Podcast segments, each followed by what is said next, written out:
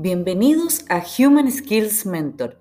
Soy Connie Aguirre y aquí conversamos de técnicas, ideas e inspiración para los desafíos laborales. Hola, hola.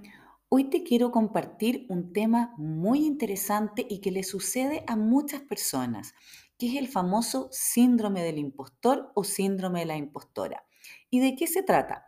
Bueno, esto el término, de hecho, se acuñó a fines de la década de los 70, por ahí el 78, y fue un fenómeno que se observó en ese minuto y los estudios iniciales se hicieron en mujeres, pero aplica a hombres y mujeres, ¿ok?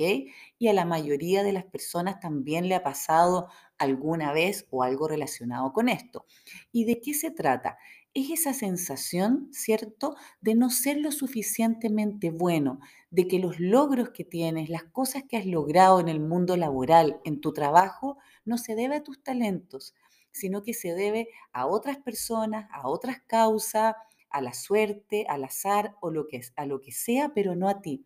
Y por eso se llama el síndrome del impostor, porque estas personas que muchas veces son exitosas, que son reconocidas en su entorno y que han tenido logro, sienten que de alguna manera son un fraude, que no son tan inteligentes como el resto creen y que en algún momento las van a descubrir.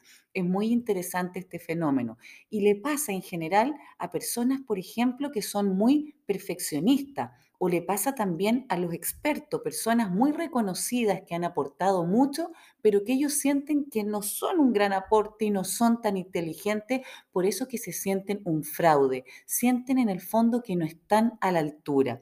¿Y por qué te comento esto? Porque si tú estás pasando por una situación así, esto puede frenar tu carrera laboral. ¿Por qué? Porque, por ejemplo, las personas que están pasando por el síndrome del impostor o que lo sienten, por ejemplo, no piden ascenso. Por supuesto que no, porque sienten que no se lo merecen. ¿Te fijas? Entonces, de esa manera eh, se están frenando en su desarrollo de carrera o son personas que también trabajan mucho más de lo que debieran porque sienten que tienen que estar demostrando que son buenos. Entonces tiene efectos en el mundo laboral. Te comparto entonces este síndrome para que si tú estás en esa situación, no frenes tu carrera por esto. Un abrazo y nos encontramos en un siguiente episodio.